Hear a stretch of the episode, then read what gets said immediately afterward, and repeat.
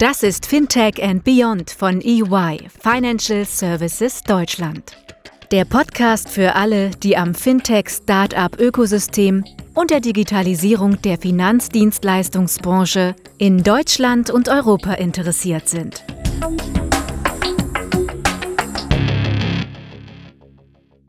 Hallo, herzlich willkommen zu Fintech and Beyond, unserem Podcast für alles, was rund um das Thema Fintech und Digitalisierung in Deutschland und Europa passiert. Heute moderiert von meinem Kollegen Florian Gemach und mir Chris Schmitz. Ja, durch Corona sehen wir große Veränderungen in der Eventbranche. Die Frage, die sich aktuell viele von uns stellen, ist, wie geht es jetzt eigentlich für Aussteller, Gäste, aber auch die Besucher von großen Fintech-Events weiter? Welche Auswirkungen spürt die Branche und wie stellt sich diese darauf ein? Dazu wollen wir in dieser Podcast-Folge sprechen.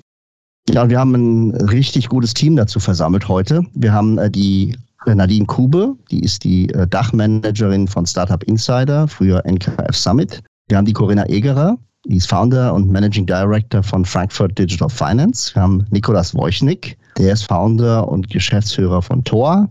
Und wir haben Lukas Klein, Head of Sales and Partnerships bei Pirate Summit. Dann beginnen wir mit einer kurzen Vorstellungsrunde inklusive einer Momentaufnahme zum Covid-19-Impact auf das eigene Business. Und dann übergebe ich gerne das Wort an Nadine. Hi, ich bin Nadine. Ich freue mich, heute dabei zu sein. Vielen Dank für die Einladung. Wir bauen mit Startup Insider ein neues Branchenportal für die Startup-Szene in Deutschland und haben den Impact von Corona äh, gleich aus zwei Perspektiven zu spüren bekommen. Zum einen sind wir natürlich selbst Veranstalter, seit letztem Jahr auch mit unserer eigenen Event-Location in Berlin-Mitte. Und auf der anderen Seite sind wir natürlich auch ein wichtiger Kommunikationskanal oder Multiplikator von sämtlichen Digitalkonferenzen ähm, im deutschsprachigen Raum. Und auch auf der Seite haben wir das natürlich äh, sofort zu spüren bekommen, dass es da Veränderungen gab. Okay, Nico von Tor. Ja, grüße euch. Vielen Dank für die Einladung. Nico hier. Ähm, unsere Mission ist, Menschen, Unternehmen und damit auch den Planeten etwas future-proof zu machen und glauben, dass Technologie hier eine bedeutende Rolle spielt, ähm, haben neben einem Konferenz- und Messegeschäft auch noch eine Agentur namens Openers gegründet und eine Coworking-Firma namens Ahoy, Note. Und ja, im Grunde genommen durch alle Bereiche hinweg äh, spüren wir natürlich Corona sehr stark. Äh, bei uns geht es viel darum, Menschen miteinander zu vernetzen, das auch im physischen Raum. Und äh, unser Hauptevent, äh, die Tor Berlin, sollte im Juni stattfinden und ist natürlich nicht stattgefunden. Ähm, und dementsprechend äh, stellen wir uns jetzt ein bisschen digitaler auf. Corinna von Frankfurt Digital Finance. Ja, hallo, auch ich freue mich natürlich äh, sehr dabei zu sein heute. Ich habe für den Finanzplatz Frankfurt ein neues Eventformat entwickelt, die Frankfurt Digital Finance, die jetzt gerade im Februar zum ersten Mal stattgefunden hat. Und äh, ja, unter dem Motto Better Together wollen wir da die verschiedenen äh, Player aus der Branche zusammenbringen, also Corporate Startups, Politik, mh, mm, ja, Investoren und so weiter und äh, die relevanten Digital Finance Themen diskutieren. Ja, und last but not least Frankfurt mit anderen Top-Ökosystemen in Europa ein Stück weit noch stärker kommunikativ zumindest verbinden. Das Event soll jährlich stattfinden und äh, ja, Impact durch Covid, ich glaube, der ist relativ klar. Wir haben äh, natürlich jetzt auf Sicht, zumindest mal bis Ende Jahr, äh, keine großen Live-Events. Das erfordert natürlich ein komplettes Umdenken des Geschäftsmodells. Also inwieweit das evolutionär oder revolutionär sein wird, das werden wir dann jetzt auf der Wegstrecke noch sehen. Lukas von Pirate Summit. Ja, hallo zusammen. Ähm, wir sind seit 2010 im Umfeld zwischen Gründern, Investoren, etablierten Unternehmen ähm, aktiv, vernetzen Ansprechpartner und treiben alle Themen rund um Entrepreneurship. Ähm, besonders kennt man uns wahrscheinlich, wie auch schon eben erwähnt, ähm, als Konferenzorganisatoren zum Beispiel vom Pirate Summit in Köln, den Startup Safaris, die weltweit stattfinden, oder eben auch der Exec Fintech äh, in Berlin und Frankfurt der Impact durch Covid, da schließe ich mich einfach mal meinen Vorrednern an und Rednerinnen. Ich denke, der ist bei uns allen sehr, sehr stark zu spüren und wahrscheinlich spricht man eher besser noch über die, über die Punkte, die nicht betroffen sind von Covid, gerade in unserer, in unserer Arbeit, ja, als die, die ähm, betroffen sind. Das ist doch dann doch eine ganze Reihe. Ja, wir haben ja jetzt schon gehört in der ersten Runde, ähm, in der Vorstellungsrunde, dass ihr verschiedenste äh, Auswirkungen erwartet. Ähm, welche Anpassungen nehmt ihr denn jetzt für die nächsten drei bis sechs Monate, also kurzfristig, äh, an eurem Programm vor? Vielleicht fangen wir wieder an mit dem Nico. Ja, im Grunde genommen äh, geht es fast ein bisschen äh, back to the roots. Also wir haben äh, Tor ist, sag ich mal, entstanden äh, durch einen Blog, den ich geschrieben hatte damals, ähm, um, äh, sag ich mal, ein bisschen das Berliner Startup-Ökosystem in die Welt zu tragen und eben auch Lerninhalte zu vermitteln rund um das Thema Startup-Unternehmertum. Und äh, im Grunde genommen sah ich dann das Event eigentlich als Medium. Ne? Also ein bisschen weit ausgeholt, aber letztendlich ist für mich das Event immer ein Distributionskanal für Inhalte gewesen und natürlich auch eine Plattform zur Vernetzung. Und äh, letztendlich, finde ich, müssen diese beiden äh, Ziele nicht physisch bedient werden. Ne? Wir haben das so gewählt, dafür gab es ein bestehendes Geschäftsmodell, aber letztendlich äh, ändert sich an der Zielrichtung nichts und ich glaube auch an der Zielerfüllung muss sich nichts ändern, wenn man es im virtuellen und digitalen plant und durchführt. Ähm, man muss eben nur schauen, ob das Geschäftsmodell nachzieht oder ob man ein Geschäftsmodell dafür entwickeln kann. Das steht jetzt an bei uns aktuell. Das heißt, wir sind in so einer äh, Brainstorming- und Experimentierphase. Wir haben einige kleine Formate äh, bereits gelauncht, ins Leben gerufen ähm, sowohl um äh, unsere Community zu inspirieren, als auch weiter Lerninhalte zu vermitteln und jetzt auch mit eigener äh, Matchmaking-Plattform, ähm, um eben auch dieses letzte Ziel, dieses Netzwerken online abbilden zu können. Das ist alles Experimentierphase. Ähm, wir werden uns dann nämlich an Ende des Jahres in etwa äh, hinsetzen, das alles mal auswerten ähm, und natürlich auch schauen, inwieweit das umsatzträchtig ist und uns dann in die nächsten Jahre vielleicht auch zentral begleiten wird. Ähm, vielleicht wird irgendwann auch das physische Event dann den kleineren Teil ausmachen. Aktuell macht es 85 Prozent unserer Umsätze aus. Also ähm, ja, ich würde mal sagen, dass das äh, ist alles unter dem Thema Experimentieren erstmal zu verbuchen. Corinna, es ist bei euch bei äh, Frankfurt Digital Finance ja der, der Networking-Aspekt ist ein ganz besonders wichtiger. Ne? Ähm, auch weil die, weil die Branche ja zusammengebracht werden soll. Wie seht ihr das und wie geht ihr damit um?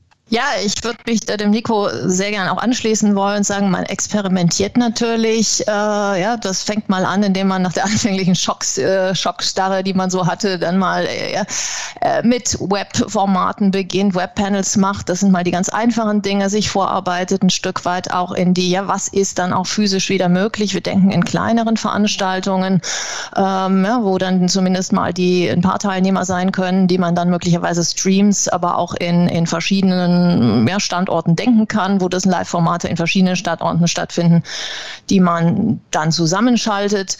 Aber ich glaube, Szenarien denken, das ist das, so kann man es vielleicht zusammenfassen im Moment und Dinge probieren, experimentieren und äh, ja, offen und agil zu sein. Ja, jetzt ist ja, Lukas, bei euch ist ja die Exec und die Fintech und Insurtech stehen ja auch relativ nah, die hätten die angestanden in den nächsten Wochen. Wie, wie, geht ihr jetzt konkret damit um? Weil ihr habt natürlich jetzt einen hohen Zeitdruck, auch Dinge zu organisieren und wie weit seid ihr da schon gekommen? Ja, absolut. Also du hast die Exec Fintech und Exec Insurtech schon angesprochen. Ähm, aber auch ganz besonders wäre natürlich ein, ein besonderes Jahr ähm, für den Pirate Summit gewesen, beziehungsweise ist für uns ein ganz besonderes Jahr, weil wir zehnjähriges Jubiläum ähm, feiern möchten dieses Jahr. Das ist natürlich jetzt aufgrund der, der Gegebenheiten es ist ein bisschen, bisschen anders in der, in der Planung. Wir haben jetzt erstmal auch das, das Event vom, vom Pirate Summit erstmal ein bisschen nach hinten verschoben in den September, auf den Anfang September. Und ja, auch mit der, mit der Exec Fintech und mit der, mit der Exec Insurtech ähm, ähnliche, ähnliche Sachen geplant. Aber ähm, wir haben schon jetzt erste Anpassungen, ähm, auch seit, seit Anfang März bei uns schon, schon laufen. Wir haben uns erstmal ein, Remote Event Guidebook für, für Eventveranstalter veröffentlicht, ähm, auf dem wir so in neun Kapiteln alles Mögliche zusammenfassen, was wie man auch ein, ein Remote-Event erfolgreich organisieren kann und durchführen kann. Und mit, ja, mit diesen Guidelines äh, sind wir jetzt auch gerade dabei, die erste Exec InsurTech zu organisieren die auch schon relativ bald stattfinden wird. Wir planen noch, stand jetzt gerade auch eine Umsetzung im Juli. Genau, aber wir befinden uns eigentlich schon seit, seit März so in der Umstrukturierungsphase. Ne, wir probieren einige Sachen aus, haben jetzt gerade Webinarreihe ähm, gelauncht. Das ist auch das, was ähm, so wie, wie Nico es eben dargestellt hat. Ne? Also man, man, man probiert sich natürlich an den, an den neuen Sachen aus und wir sind auch ganz glücklich, dass äh, wir jetzt mal ein bisschen Zeit haben, äh, die, die ganzen Remote-Konzepte mal, mal auszuprobieren und dann eben auch schon bald äh, eine Exec durchführen zu können als 100% Digitalveranstaltung. Ja, spannend. Ähm, Nadine, ähm, ihr habt ja gerade jetzt mit Startup Insider eine, auch eine komplette Neuausrichtung äh, gemacht eurer bisherigen Konzepte. Was bedeutet es jetzt konkret, parallel zu dieser Neuausrichtung auch noch über sowas nachdenken zu müssen? Mhm. Genau, also klar, ähm, für uns ist an sich äh, das Thema Konferenzen, Veranstaltungen, ähm, wahrscheinlich muss man sagen, glücklicherweise in dem Fall nicht unser einziges Standbein. Und voraussichtlich werden die nächsten drei bis sechs Monate mit Krise oder ohne für uns sowieso turbulent durch den Pre-Launch mit Startup Insider. Und da ist maximale Flexibilität generell gefragt. Zum Thema Veranstaltungen ist halt natürlich, da muss man sich die Frage stellen, was ist denn das wichtigste Fundament von ähm, solchen Veranstaltungen, Konferenzen. Und das ist natürlich auf der einen Seite die Wissensvermittlung, auf der anderen Seite auch das Thema Networking, was äh, sehr groß steht überall. Und Wissensvermittlung, so ist zumindest mein Eindruck, funktioniert teilweise vielleicht sogar besser in den neuen digitalen Formaten, die bis jetzt schon umgesetzt wurden. Da gab es ja jetzt schon ein paar schöne Beispiele größerer Konferenzen. Wahrscheinlich auch die Flexibilität der, der Teilnahme. Man hat einfach gar nicht mehr diese regionalen Hürden zum Beispiel, was das Reisen angeht, ähm, was ja am Ende des Tages auch immer Zeit kostet und natürlich auch Geld. Und dann gibt es aber auf der anderen Seite eben diesen Networking-Teil. Und das ist halt die Frage. Das ist meines Erachtens schwierig vergleichbar auf digitalen Wege. Natürlich gibt es da jetzt inzwischen auch schon ganz, ganz spannende Experimente, dass es dann eins zu eins Gespräche gibt in, in einem anderen virtuellen Raum oder ähm, ich hatte auch äh, schon gelesen, dass es dann ein, einen Hof gab, wo man sich mit äh, zufälligen Teilnehmern dann quasi getroffen hat, als würde man mal kurz rausgehen, Pause machen auf so einer richtigen Veranstaltung, was auch gar nicht verkehrt war. Und ich denke, das sind auch grundlegend Ansätze, die cool sind und wo wir viel von lernen können und auch mitnehmen können für die Zukunft. Ob es ein richtiges Event ersetzt ähm, mit persönlichem Kontakt, das ist, ja, das, die Frage lassen wir jetzt mal offen an der Stelle. Ja, danke. Das, das war jetzt eher die kurzfristige Perspektive. Aber wie du es gerade schon gesagt hast, äh, uns interessiert natürlich auch, welche Veränderungen ihr langfristig erwartet. Gibt es unter Umständen sogar einen äh, Umbruch äh, innerhalb der Eventbranche? Ja, Nico von Thor, wie ist dein Blick darauf? Das ist eine gute Frage. Also ich würde sagen, ich habe die, ich kann die noch nicht abschließend beantworten und äh, das ändert sich tatsächlich natürlich auch mit all den Nachrichten, die man äh, liest, die sich ja auch äh, fast täglich oder wöchentlich ändern und die Einschätzung natürlich auch, wann Social Distancing äh, vorbei ist ähm, und inwieweit dann Menschen auch ähm, ja schnell wieder zu nicht Social Distancing zurückgehen und ne, wie kann man physische Events mit Social Distancing planen. Also ich gehe schon davon aus, dass wir auf jeden Fall mal so ein bis zwei Jahre ähm, doch andere Events planen müssen, ähm, eben Events, ähm, wo man auf Social Distancing ähm, sich konzentriert und dementsprechend fällt schon mal eine Menge weg von dem, was wir bei der Tour bislang immer gemacht haben. Ne? Wir hatten ja verschiedenste Arten von Formate, aber äh, viele lebten eben auch doch von der Nähe der Besucher. Und äh, ja, ich denke, dass äh, die virtuellen ähm, Formate schon, äh, glaube ich, äh, noch besser auch auf die individuellen Zielsetzungen der Teilnehmer abzielen können. Ähm, gerade was ähm, natürlich Content angeht, ähm, was auch, ähm, sage ich mal, so Masterclasses etc. angeht, die kann man natürlich konzentriert auch sehr gut zu Hause mitnehmen und das auch noch on demand. Also ich glaube, wir experimentieren gerade auch sehr viel mit, ne? ist live wichtig oder ist es eben doch on demand, ähm, was an auch die Teilnehmer vor allem schätzen. Und klar, die Matchmaking ähm, bzw. Netzwerkkomponente und das sind so die drei Teile. Ich spreche immer wieder ne, von Inspiration, äh, Lernen oder Wissensvermittlung, was Nadine meinte, und eben das Netzwerken. Das sind immer die drei äh, sag ich mal, Hauptzielsetzungen, die unsere Teilnehmer Jahr für Jahr uns mitteilen in den Service, die wir mit ihnen machen. Und ich glaube, diesen letzten Punkt, eben das äh, Vernetzen, das ist sicherlich die größte Herausforderung. Hier ähm, werden wir mal ein Experiment fahren. Wir hatten das letztes Jahr über eine App gemacht. Das hat auch sehr gut funktioniert, äh, muss ich sagen. Also so Art Tinder-Matchmaking auf der App. Aber ja, ich denke, wir werden schon langfristig auch äh, Veränderungen in der Eventbranche sehen. Das denke ich äh, tatsächlich, denn ich gehe auch davon aus, dass eine, ein gewisser Resteffekt vom Social Distancing uns vielleicht für Dekaden, vielleicht auch für immer begleiten wird. Ne? Wie nah will man Menschen, die man nicht gut kennt, kommen? Ähm, und äh, das fängt am Handschlag an äh, oder bei der Umarmung. Wir hatten ja sogar bei der Tora, muss man sich vorstellen, äh, Hugging-Workshops wo es wirklich darum ging, eben auch Empathie für seine Mitmenschen und Mitarbeiter zu gewinnen, indem man in einen Hugging-Workshop bei uns ging. Das sind natürlich Sachen, die werden wir sicherlich auf Jahre nicht machen können. Corinna von Digital Finance. Ja, ähm, ich würde ähm, Nico weitestgehend auch da recht geben. Natürlich wird sich sehr, sehr viel verändern. Ich will mal anfangen eigentlich auch mit den, äh, mit den Playern in der Branche. Ich glaube, wir werden eine massive Konsolidierung auch in der Eventbranche sehen.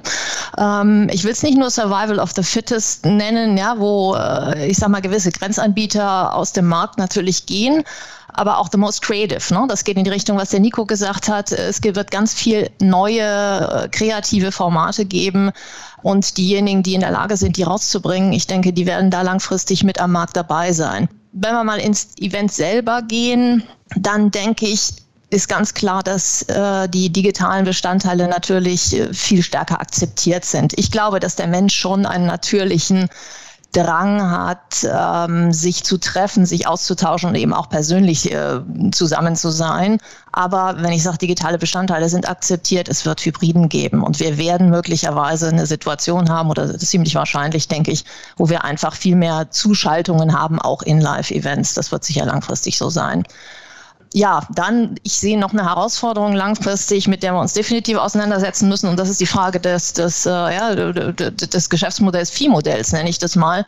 Ähm, ja, wir bauen ja alle auf Ticketpreisen und so weiter auf. Ich sehe uns ein Stück weit ähnlich wie die Zeitungsbranche oder was denen passiert ist. Ne? Content ist online ja zunächst mal in der Regel kostenlos gelernt. So, und wie kann man da weiterkommen und sagen, ja, welcher Content kostet dann, für wen, was ist mit dem Plattformgedanken und, und, und. Ich glaube, da kommen noch ähm, eine ganze Menge Veränderungen auf uns zu. Lukas, wie ist dein ähm, langfristiger Blick? Ja, ähm, also noch, auch nochmal anknüpfend daran, was, was Corinna gerade eben auch schon gesagt hat, äh, sehe ich, sehe ich ganz genauso.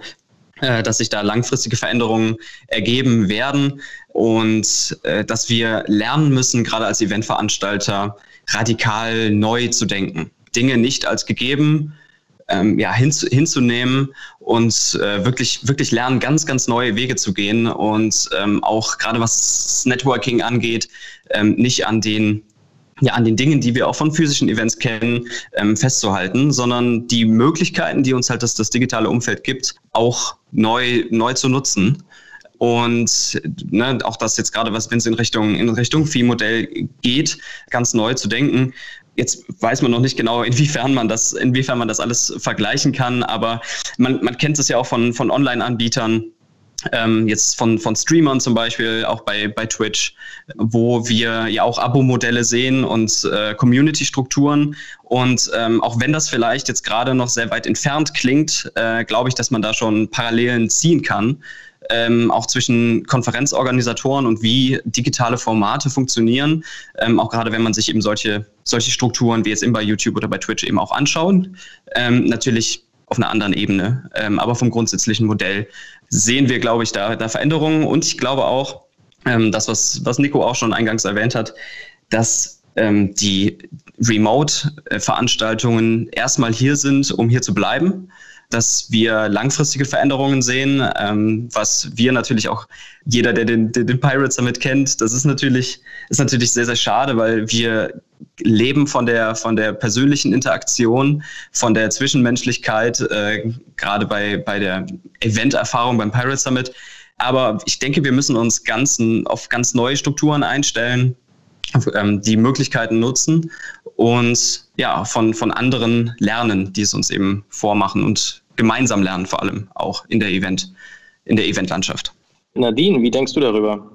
Ja, ähm, also ich kann da mich im Prinzip auch nur den Vorrednern anschließen, gerade auch was Corinna gesagt hat zur Kon Konsolidierung am Markt. Ich denke, das betrifft noch weit äh, die Eventbranche darüber hinaus und ähm, zieht sich durch sämtliche Branchen generell was natürlich dann immer äh, auch eine Chance ist, dass man sagt, okay, wir nehmen die digitalen Ansätze jetzt, die jetzt äh, gerade auf 100 Prozent fahren, die nehmen wir als neue Möglichkeit mit, um dann eben mit den Live-Formaten von Konferenzen eine ja, im Prinzip die perfekte Kombination dann aufzustellen. Es wird sicherlich noch spannend. Ich kann mir vorstellen, da sehen wir noch ganz viele kreative Ideen in Zukunft und wünsche es mir auch, Das Thema Networking ist natürlich soziale Kontakte, persönliches Treffen. Es wird schwierig, da einen Ausgleich zu finden, denke ich, auf digitalen Wege.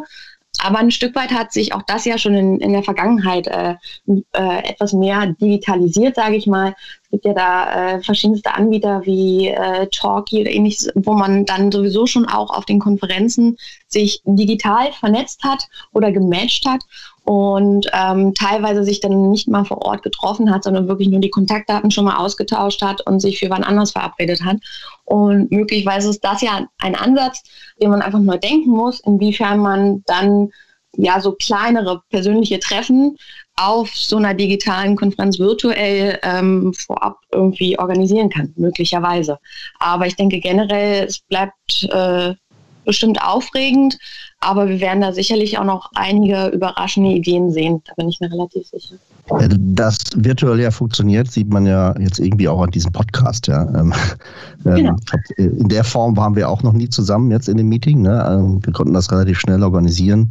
Digital bringt da eben auch Vorteile. Wir sind ja als, als EY auch Kunde solcher Veranstaltungen. Zum einen gehen wir natürlich als Gäste auf die Veranstaltungen schauen uns an, äh, wie die Konferenzen sind, äh, wollen dort natürlich Leute treffen. Zum Zweiten sind wir häufiger auch mal Sponsoren von solchen Veranstaltungen.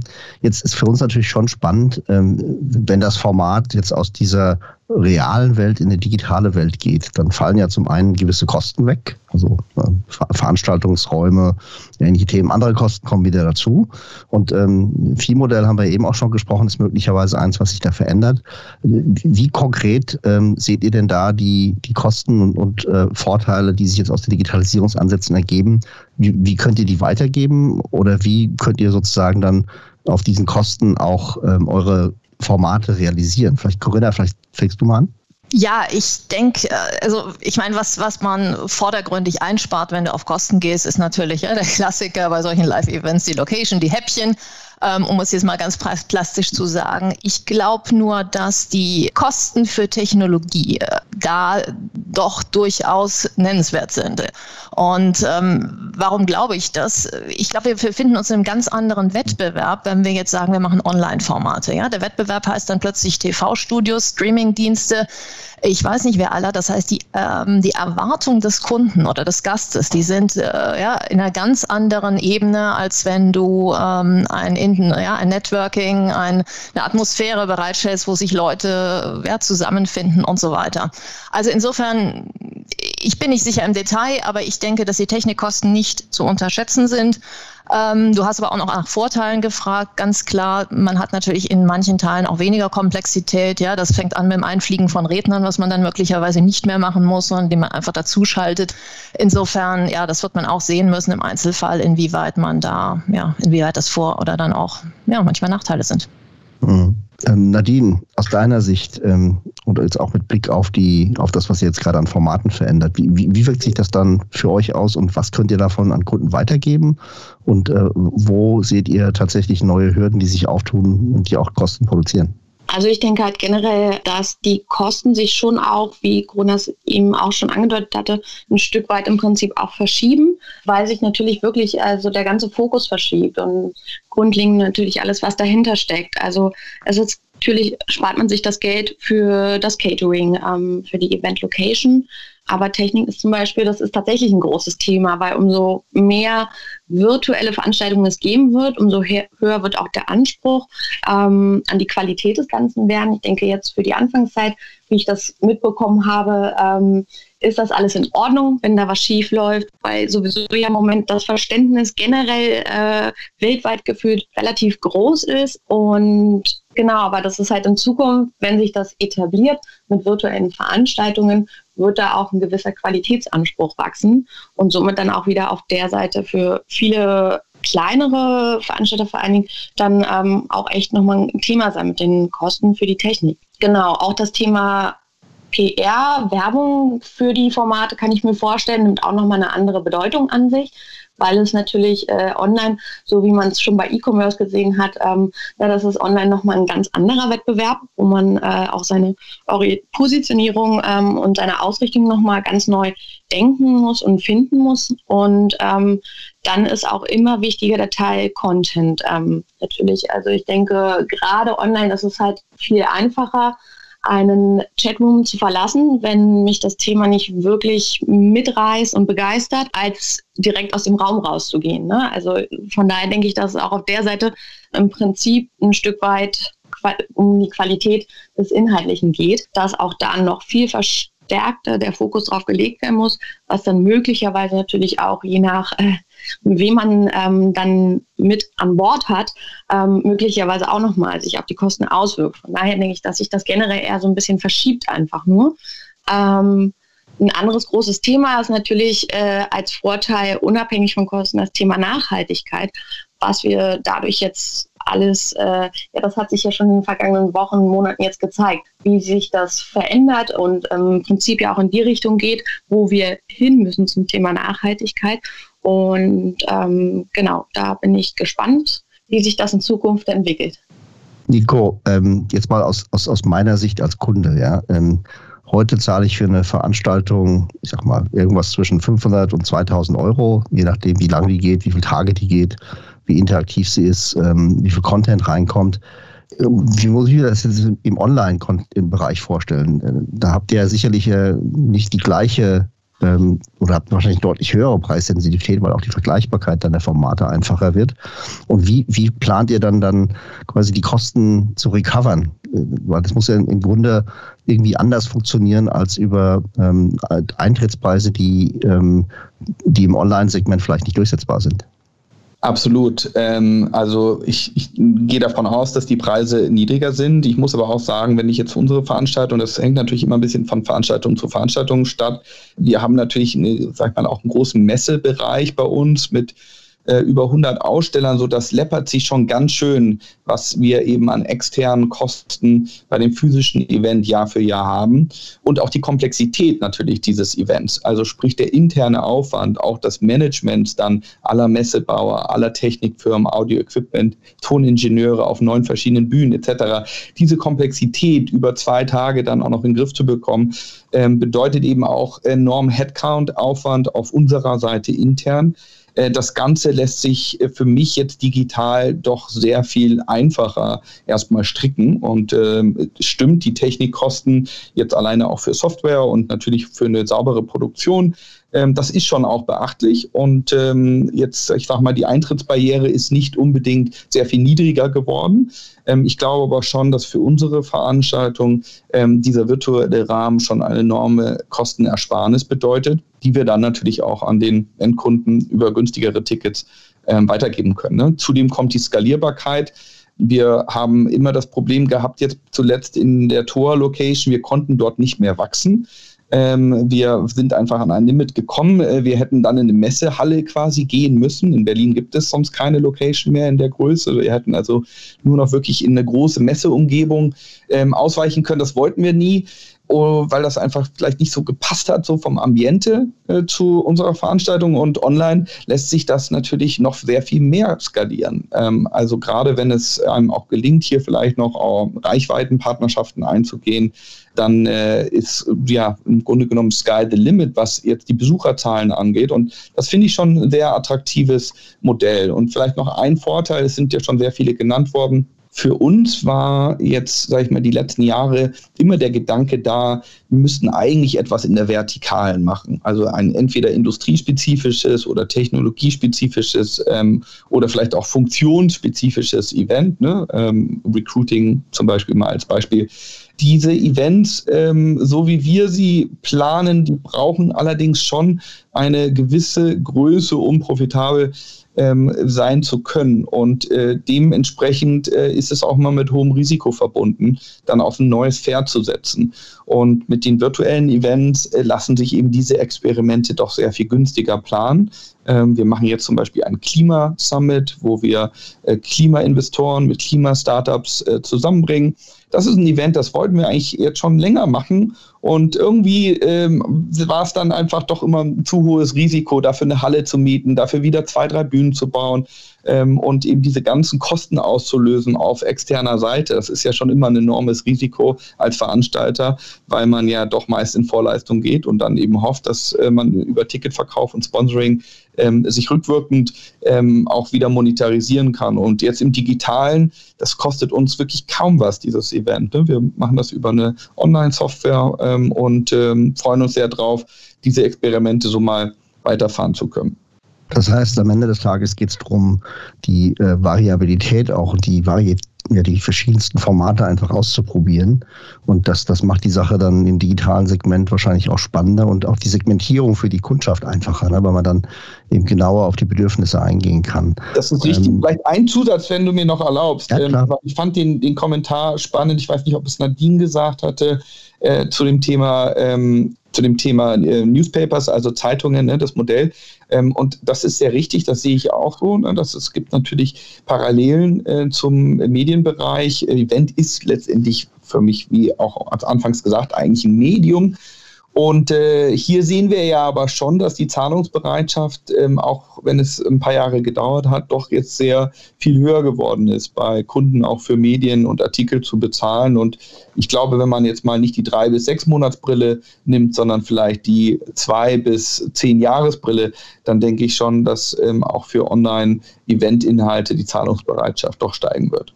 Lukas, vielleicht an dich die Frage. Ihr habt ja mit Pirate Summit dieses Jahr das zehn Jahres Jubiläum und äh, mhm. ganz ehrlich, viel der, so eine, eine der attraktiven Themen rund um solche Konferenzen sind ja auch immer die, die, die abendlichen Veranstaltungen, äh, Partys, Breakouts, was auch immer. Äh, wie, wie konkret könnt ihr sowas auch umsetzen? Wie, wie kann man das letztlich nutzen und wie sieht darüber die Kostenseite aus?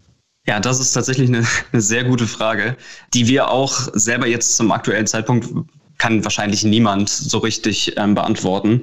Ähm, ja, ist tatsächlich, ist tatsächlich sehr, sehr schwer darauf drauf zu antworten. Ähm, denn gerade solche ähm, Events und die Abendveranstaltungen und auch gerade, also ne, beim Pirate Summit ist es der Burn, der abends stattfindet äh, mit der Party. Das kann man natürlich online oder im digitalen Rahmen kann man das nicht anbieten ähm, nicht umsetzen, weil die Atmosphäre ja gar nicht rüberkommt. Ne? Also jeder, der jetzt während der jetzt während der Corona-Zeit äh, sich die Wohnzimmerkonzerte anschaut und die, die Livestreams. Natürlich ist es, ist es super, online auch Konzerte sich anzuschauen oder jeder, der mal einen Rock am Ring Stream oder so sich angeschaut hat.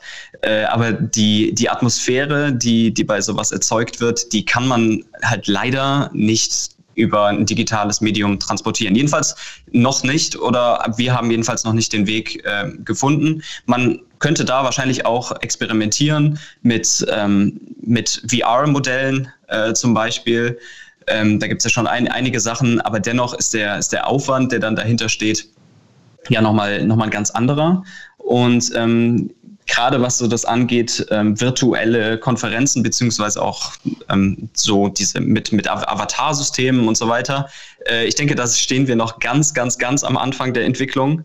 Äh, da wird sich noch einiges tun ähm, und vielleicht kann man zukünftig sowas ähm, damit umsetzen. Ich habe jetzt auch schon öfter ähm, ge gehört und auch einmal gesehen, es gab ja auch mal den, den Travis Scott Stream, der in, in Fortnite stattgefunden hat, wo er in, in, in Fortnite über, über Twitch gestreamt hat und dann ein Konzert ausgerichtet hat ähm, und so irgendwie dieses, dieses Second Life-Ding ähm, mit, mitgenommen hat. Vielleicht ist sowas auch ein Ansatz, aber ich glaube, da sind wir noch ganz am Anfang. Und äh, um jetzt nochmal auf deine Frage zurückzukommen, es ist, es ist sehr, sehr, sehr schwierig und äh, gerade bei einem Pirate Summit, der auch davon lebt, müssen wir tatsächlich noch schauen. Da haben wir jetzt gerade noch keine Antwort drauf so richtig. Okay, dann kommen wir mal zu den Ausstellern äh, von euren Events. Also Stichwort Learnings der Startups für den Fall, dass ihr da schon von, von euren Formaten was beobachten konntet, wie sich junge Unternehmen auf die Veränderungen einstellen. Also uns interessiert vor allem und auch unsere Zuhörer, was ihr da aktuell beobachten könnt und was ihr vielleicht auch äh, den Zuhörern empfehlen könnt. Nadine, was äh, seht ihr dabei Startup Insider gegebenenfalls? Ja, also ähm, zu Startup Learnings, klar, da hat man, also generell hatte man natürlich ab Tag 1 das Gefühl, dass die Startup- und Digitalszene äh, im Grunde die einzigen erstmal sind, die so machen wie davor, in Anführungszeichen, sage ich mal. Ähm, einfach natürlich dadurch, dass ähm, viele Prozesse schon total digitalisiert sind und auch äh, das Thema Remote äh, Work oder Homeoffice teilweise schon längst etabliert sind. das war wirklich so ein bisschen so das, was man von Anfang an gespürt hat. Und es ist natürlich auch für verschiedene Businessmodelle, wie unter anderem ähm, auch Telemedizin oder ähnliches, entstehen natürlich auch ganz neue Chancen wo ich es schon schön fand zu sehen, wirklich ähm, wie schnell doch sich da dann auch äh, ja die Szene im Prinzip dann drauf einstellt und umstellt. Und ähm, genau, also wir hatten unter anderem zum Beispiel in unserem ersten Podcast von Startup Insider die äh, Julia Freudenberg von der äh, Hamburg Hacker School mit im Podcast. Und er hat zum Beispiel auch erzählt, dass die äh, in relativ kurzer Zeit natürlich äh, ganz neue Formate entwickelt haben, aber da so spannende Formate entstanden sind, dass sie die auch langfristig mit übernehmen wollen, auch wenn dann wieder Live-Formate möglich sind. Ne? Und ähm, das ist ja so, was man sowieso immer der Krise nachsagt. Das ist äh, immer Risiko und Chance zugleich. Ähm, viele, so wie die Food- und Gastro-Startups eben auch, die haben es natürlich schwierig. Aber auch da, denke ich, gibt es genug Ansätze, ähm, um einfach nochmal das gesamte Businessmodell komplett selbst zu hinterfragen. Und ähm, genau, es wird sich zeigen, wer da jetzt äh, die maximale Flexibilität an den Markt legt, ähm, die im Prinzip auch erforderlich ist in der heutigen Zeit, denke ich. Lukas, hast du irgendwelche Empfehlungen für die Startups oder Aussteller? Ähm, Empfehlungen, also ich ich finde, ähm, gerade hier im, im, Kölner Ökosystem ähm, hat man gemerkt, wie schnell dann doch alle zusammengehalten haben, auch irgendwie. Ähm, das hat man wahrscheinlich auch in, in jeder Stadt beobachten können, äh, dass, dass Websites programmiert wurden, ähm, wo es jetzt auch lokale Anbieter gibt ähm, und wie man sich eben auch lokal unterstützen kann. Ein, ein Beispiel, was mir da ähm, eingefallen war, war auch die, die, die äh, Jungs und Mädels von rausgegangen.de eigentlich ein, e ein Eventveranstalter, die jetzt komplett umgestellt haben. Ähm, das war auch das, was, was Nadine eben gesagt hat. Ähm, einfach das, das Geschäftsmodell umgestellt und jetzt ähm, festgestellt haben, ja, das, das ist wahrscheinlich auch was, was einfach noch bleiben wird. Die heißt nämlich jetzt nicht mehr rausgegangen.de, sondern dringeblieben.de. Und äh, das fand ich ähm, einfach mal auch vom, vom Geschäftsmodell halt ganz, ganz äh, interessant, einfach komplett rumgedreht und ist jetzt eben zum Streaming-Anbieter geworden. Und ähm, ja, ich fand's schön äh, zu beobachten, wie alle zusammengehalten haben, wie auch ähm, Mitarbeiter-Sharing-Modelle ähm, ausprobiert wurden von, von ähm, Unternehmen, von, von Startups, die ähm, halt jetzt weniger Auslastung hatten, ähm, auch dann ähm, Mitarbeiter eben zu anderen ne, ausgeliehen haben. Fand ich, fand ich sehr, sehr schön zu, zu beobachten und ja, gerne, gerne so weitermachen und zusammenhalten. Corinna, was würdest du Startups raten? Oder Ausstellern im Allgemeinen? Ich denke, das, was wir jetzt schon sehen, eine ganz große Agilität und Kreativität. Und ich würde sagen, weitermachen so ähm, über den Tellerrand äh, hinausdenken. Also ja, nicht nur, was äh, lässt sich eben in der Tat evolutionär durch mein Geschäftsmodell machen, sondern eben, was, äh, wo kann ich es vielleicht ganz woanders einbringen? Ähm, ich sehe einen großen Unterschied zwischen eben denen genau, die weiterdenken, die positiv an die Krise rangehen und denen, die sagen, ach ja, in einem halben Jahr wird's äh, wird's ja schon alles wieder das Alte. Das glaube ich ehrlich gesagt unter uns nicht.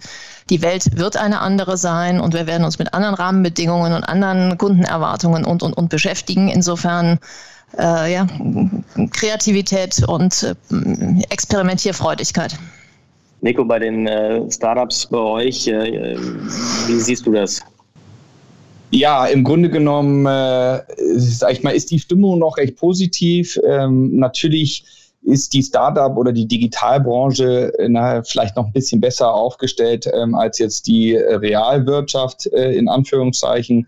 Äh, Sam Altman, der ähm, ehemalige, ich glaube immer noch Präsident von Y Combinator, dem Accelerator in Amerika, der hat das ganz gut auf den Punkt gebracht in einem Tweet, äh, ich glaube gestern, als er schrieb, so Covid-19 ist wie so ein äh, zehn Jahres Fast Forward für die großen Trends der Welt.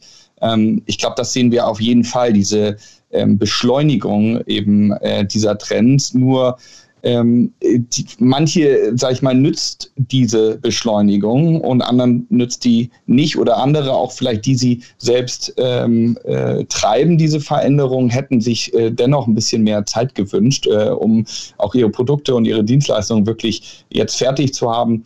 Äh, ich glaube, wir werden auf jeden Fall auch einen großen Crunch sehen, äh, was jetzt den Finanzierungsbereich angeht. Äh, das ist natürlich bei Venture Capital finanzierten ähm, Finanzierungsrunden ähm, mit einem großen Time-Lag auch erstmal verbunden. Ähm, VCs werden sicherlich auch Schwierigkeiten haben, in den nächsten zwei, drei, fünf Jahren ihre Funds äh, zu raisen und das wird sich dann natürlich auch im Endeffekt äh, down the line auf die Startups ähm, auswirken. Und äh, da wird es zu einer großen Konsolidierung kommen im Markt, äh, was vielleicht für den äh, Endverbraucher auch nicht unbedingt schlecht sein muss. Ähm, früher hat man gesehen, wie im Silicon Valley auch die ganz großen Firmen in Downturns gegründet wurden. Das ähm, bietet eben auch die Möglichkeit, dass sich die großen Talente dann um die wirklich großen Ideen ähm, ringen und äh, man es eben auch einfacher hat, ähm, diese Talente an sich zu binden als Unternehmen, ähm, als jetzt, wo der Markt eben enorm fragmentiert ist mit so vielen Early-Stage-Startups dort draußen. Also ja, da könnte ich jetzt tatsächlich noch sehr viel länger drüber sprechen, aber ich gebe das auch mal weiter. Aber vielleicht noch eine Ergänzungsfrage an dich, Nico. Also glaubst du denn, dass die ähm, Herausforderungen, die wir jetzt gerade in der Eventbranche sehen und ähm, die Tatsache, dass die Startups da natürlich auch Networking betrieben haben und sich um Financing gekümmert haben in vielen Fällen, dass das auch weiter den Druck erhöht auf dieses ganze Thema Finanzierung? Ähm, ich denke schon. Ähm, also ähm, ich, ich sag mal so, die ähm, Erfolgsgeschichten, die wir so mitbekommen haben, natürlich sind das ähm, immer Anekdoten, die ich mitbekomme. In den Surveys ist es schwierig, das abzufragen, aber ähm, ich glaube schon, dass das für Investoren auch immer ein guter Schauplatz war, äh, an neue Ideen, neue Startups äh, zu kommen, äh, junge Gründer in Pitch-Events etc. eben auch äh, zum ersten Mal physisch live zu sehen. Klar, Dealflow haben alle großen Investoren und äh, die Inbox ist voll mit vielen Businessplänen, aber es ist vielleicht doch ein bisschen zeiteffizienter, wenn man dann mal fünf Minuten an der Bühne vorbeiläuft und äh, vielleicht etwas hört, was, ähm, was äh, sag ich mal, das Interesse weckt beim VC. Ähm, aber ich glaube, ähm, letztendlich, äh, wir haben immer noch äh, Tools wie AngelList ähm, etc., LinkedIn, ähm, wo das doch auch effizient und effektiv vorangetrieben werden kann. Also ich, ich glaube, ähm, das wird jetzt nicht daran liegen, äh, dass es weniger Events gibt, äh, dass Startups an weniger Finanzierung kommen werden. Es wird eher so sein, ähm, dass eben doch äh, dann nur die Gewinner finanziert werden und äh, viele, die vielleicht äh, ohne Covid eine Finanzierungsrunde bekommen hätten, ähm, werden die nicht bekommen in den nächsten Jahren. Ich bin froh, dass du das gerade gesagt hast. Dann äh, übergebe ich nochmal an Chris. Ja, ich meine, wir haben jetzt äh, das Thema Fast Forward schon gehört. Ähm, gebe doch einfach mal die Frage an euch zurück. Fast Forwards drei bis sechs Monate. Was würdet ihr euch letztlich für die nächsten Wochen, Monate wünschen? Wie sollte sich die Situation idealerweise entwickeln? Und ich glaube, wir haben jetzt schon gelernt, dass es nicht back to the roots ist, ähm, also nicht alles wie vorher. Ähm, Lukas, vielleicht noch deiner Sicht aus. Fängst du mal an. Ja, gerne. Ähm, drei bis sechs Monate. Ich würde mir wünschen, dass wir uns nicht in unserem engsten Umfeld vergraben, weiterhin, ähm, sowohl privat als auch beruflich, äh, sondern weiterhin den Austausch äh, zu anderen Netzwerken, Personen, Kulturen und vor allem natürlich auch Innovationen suchen. Klar, natürlich gemäß der Richtlinien und wenn es physisch nicht geht, dann eben digital und über, über neue Wege. Ich glaube auch weiterhin, dass der Austausch mit anderen das ist, wo wir gemeinsam am stärksten wachsen können, ähm, beruflich und privat und dass wir weiterhin mutig sind und ähm, die neuen Dinge ausprobieren. Vielen Dank, äh, Lukas. Als nächster vielleicht äh, Nico. Ja, ich äh, glaube, wenn man jetzt auf einen kurzen Zeithorizont schaut von drei bis sechs Monaten, ähm, ist wahrscheinlich allen Menschen, allen äh, Businesses, ähm, allen Stakeholdern, sag ich mal, des erweiterten gesellschaftlichen Umfeldes am meisten geholfen, wenn ähm, eben unsere Regierungen äh, es schaffen, äh, Digitallösungen äh, zur Bekämpfung von Covid-19 ähm, auf den Markt zu bringen und äh, wir als Gesellschaft diese auch annehmen. Ähm, ich meine, wenn man das mal vergleicht, äh, wie der Verlauf genommen ist in Asien. Äh, da muss man nicht ins, äh, sag ich mal, autokratische China schauen, sondern man kann auch in die demokratischen Länder schauen, ob es jetzt ähm, Taiwan ist oder Singapur oder Südkorea, ähm, wie schnell dort äh, die Pandemie tatsächlich in den Griff bekommen wurde, ähm, oftmals ohne drastische Lockdowns, eben mit Hilfe von technologischen Lösungen. Ähm, da würde ich mir wünschen, dass wir äh, da schnell auch zu einer Marktreife kommen. Und ich glaube, das wird ähm, das gesellschaftliche und wirtschaftliche Umfeld dann auch stark fördern. Prima, vielen Dank. Corinna, aus deiner Sicht. Ja, eine sehr schöne Frage, die eigentlich äh, zweierlei Antworten. Die eine würde ich mal geben wollen, aus der, streng aus der Eventperspektive gedacht. Also wenn jetzt der Impfstoff nicht äh, so direkt vom Himmel fällt, dann würde ich mir äh, natürlich umfassend äh, ruckelfreie Online-Events wünschen, bei denen vielleicht das Catering aus dem 3D-Drucker kommen kann oder eben äh, ja, mit einer Virtual Reality-Funktion Networking-Möglichkeit sein wird. Ähm, aber äh, das nur mal jetzt äh, ja, aus einer, aus einer Eventperspektive, aber weitergedacht.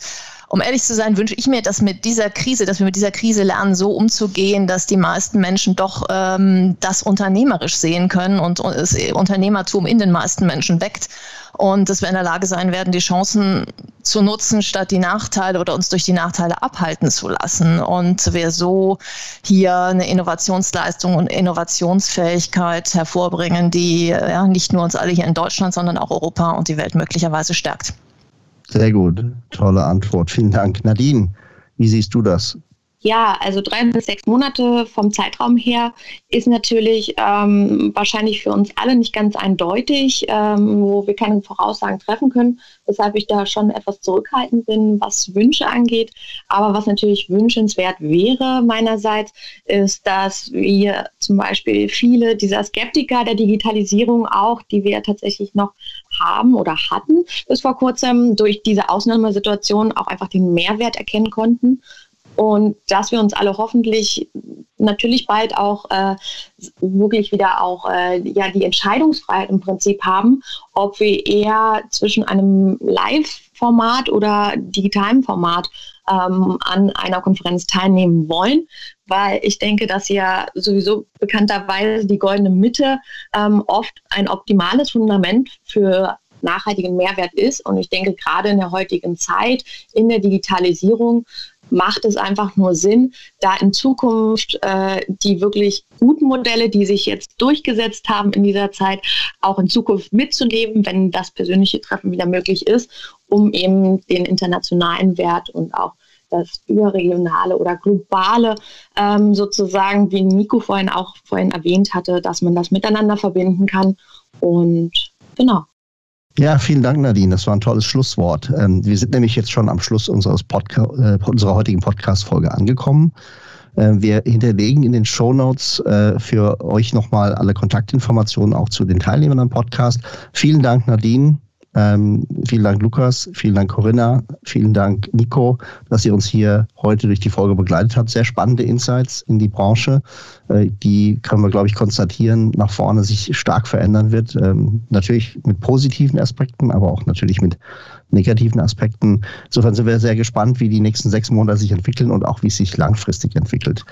Ihr Hörer seid natürlich herzlich eingeladen, mit uns auch weiter die Inhalte des Podcasts zu gestalten. Wenn ihr Feedback zu dieser Folge, Fragen an die Teilnehmer oder einfach nur Wünsche habt, die wir abdecken sollen als Themen, meldet euch doch einfach unter der E-Mail-Adresse fintechandbeyond.de.ey.com mit Feedback und Vorschlägen. Darüber hinaus gibt es natürlich eine LinkedIn-Page ähm, und auch eine LinkedIn-Gruppe, eine Community, die wir aufgesetzt haben. Auch dort könnt ihr euch gerne anmelden.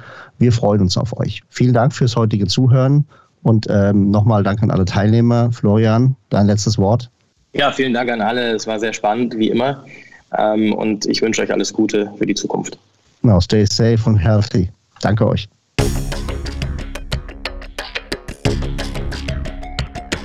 Das war Fintech and Beyond von EY Financial Services Deutschland. Ihr seid herzlich eingeladen, mit uns die Inhalte des Podcasts zu gestalten. Meldet euch einfach unter der E-Mail-Adresse eyfintechandbeyond.de.ey.com mit Feedback, Vorschlägen oder sonstigen Anregungen.